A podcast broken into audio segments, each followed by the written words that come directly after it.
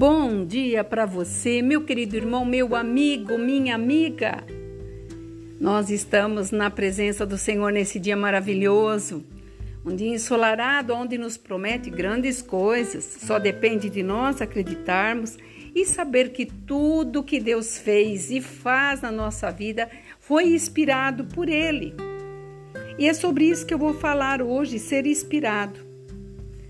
E nós sabemos que essa inspiração foi dada por Deus, porque Ele renova a nossa vida, as nossas condições, as nossas forças, todas as manhãs, diz a palavra. O que me inspira é em fazer o melhor. E nós temos que colocar isso em prática. Essa história me mudou dentro do meu instinto, sentimento para fazer o melhor. Inspirar é o meio de trazer a palavra do Senhor, como eu tenho feito todas as manhãs. Quando eu me levanto, eu me inspiro no Senhor para trazer para você, meu amigo, minha irmã, minha irmã, minha amiga, o melhor daquilo que Deus colocou dentro de mim. Isso é um prazer no Senhor, é uma alegria ter que estudar, me preparar, me consagrar para poder me inspirar nele, para trazer aquilo que ele coloca no meu coração em evidência para que a sua vida venha surtir efeito. E isso reflete no seu jeito de andar, fazer, a, fazer agir, porque você abençoa ou você amaldiçoa pelas suas atitudes. Tudo que você não recicla, você continua trazendo lixo para o seu dia a dia. E o que você tem deixado todos os dias na tua vida? Memórias, muitas vezes tristezas, infidelidades. Isso tem que ser reciclado. Não podemos viver de migalhas. Migalhas não alimenta ninguém. Quem vive de migalhas é pombo. Ele come migalhas daquilo que sobra. Mas sim do pleno. Pleno o que, pastora? O pleno amor de Deus, que quando reflete em nós, traz para nós um amor verdadeiro, uma amizade verdadeira. Temos que deletar as coisas velhas. Você não consegue mudar se você não tomar atitudes, porque senão você só trocou de ano. Todos nós temos traumas, mas o velho tem que ficar lá atrás. As marcas que você passou, das lutas, das tribulações, não fique triste não. Isso foram necessárias para que você viesse a aprender. Essas marcas nos protegem para nós não fazermos de novo ou não deixarmos que pessoa use a nossa vida como objeto. Então entenda, dê glória a Deus. Aquilo que não era para ficar, o Senhor tirou. Foi livramento. É uma nova forma de ver a vida. Regeneração. Fim do vazio da alma em Cristo. Quando você é regenerado em Cristo, você muda suas atitudes por quê? Porque nós sabemos que tudo Deus está no controle e Ele olha tudo. Muitas pessoas acham absurdo Deus olhar, Ele ama seus filhos, ao ponto dele ter entregado Jesus Cristo. E aqui em Provérbios 20 e 22 diz assim: Não digas, vingar-me-ei do mal, espera pelo Senhor, porque Ele te livrará. Então, você tem que se regenerar porque você não consegue fazer nas suas forças, nem com os bens, nem com o dinheiro que você tem, nem com a, a, a sua formação. Você pode ser um bom juiz, um bom advogado, você não fará nada, porque há uma lei superior a todas as leis da terra. Por isso que está dizendo aqui: eu vou me vingar, eu vou fazer nada. É o Senhor que vai te livrar, é o Senhor que vai te trazer. Deus não te chamou para ser, para ter inspiração errada, nem por emoção, mas ele chamou, nos chamou para sermos filhos obedientes. Seja um arrebento. Um arrebento aonde? Na tua família. Se você pudesse ouvir o que os teus amigos falam de você, o que você acha que eles falariam? Da sua vida.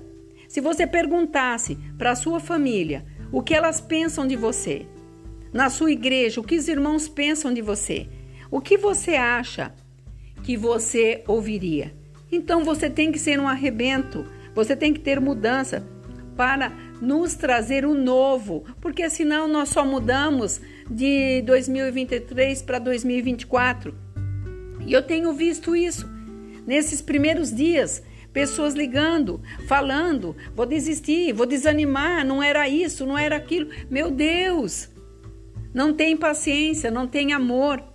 Então seja um arrebento.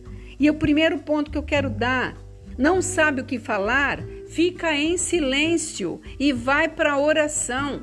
A palavra diz assim: entra no teu quarto e clama a mim, e eu te responderei. Clame a Deus, não fale para os outros, fale para aquele que tudo pode, tudo faz e dará para você uma solução. No Provérbios capítulo 11, versículo 9 diz assim: O ímpio com a sua boca destrói o próximo, mas os justos são libertados pelo conhecimento. Quem você é? Você é um justo na presença de Deus? Então pare. Com a tua boca você destruir tua vida falar demais, prometer coisas que não vai cumprir. Você está trazendo para você um atraso de vida. E aqui está dizendo: mas os justos são libertados pelo conhecimento. Conhecimento do quê? Da palavra. Por isso, você não pode é, usar a tua boca, porque pela boca o ímpio usa para poder te destruir. Pessoas de, de, sucesso não falam mal de ninguém, estão ocupadas, está o tempo todo ligado. Muitas pessoas me perguntam: você tem tempo? Não, eu não tenho tempo, porque o meu tempo já é tomado para fazer coisas boas pelo próximo, pelos meus clientes, para mim própria. Eu tenho que ser feliz para fazer outras pessoas felizes. Eu não posso ser mentirosa nem fingida. Eu sou aquilo na minha casa, com a minha família, na igreja onde eu vou, onde eu prego, aonde eu compro. Eu tenho uma linhagem só, porque eu sou filha. Então nós temos que estar sempre ligada ao quê? A Deus, para nós sermos um rebento. E eu vou te dar a segunda dica. Não tenha tempo para o mal. Tudo que você procura, você acha. O que, que você está procurando? Você acha que isso vai trazer para você o bem-estar da tua vida? Busque em Deus, pergunte para Ele. Se você sentir paz, vá em frente. Se ficar em dúvida, pare. Por quê? Porque nós não podemos viver debaixo de uma incerteza, mas sim de uma condição de vida aonde nós vamos chegar e o que queremos fazer. Trate todos com bondade, com educação, com amor, com empatia. Amar sem esperar receber, como Cristo fez. Ele amou como Deus fez. Ele amou primeiro. E muitas vezes nós queremos, sabe, ser amado e dar as sobras.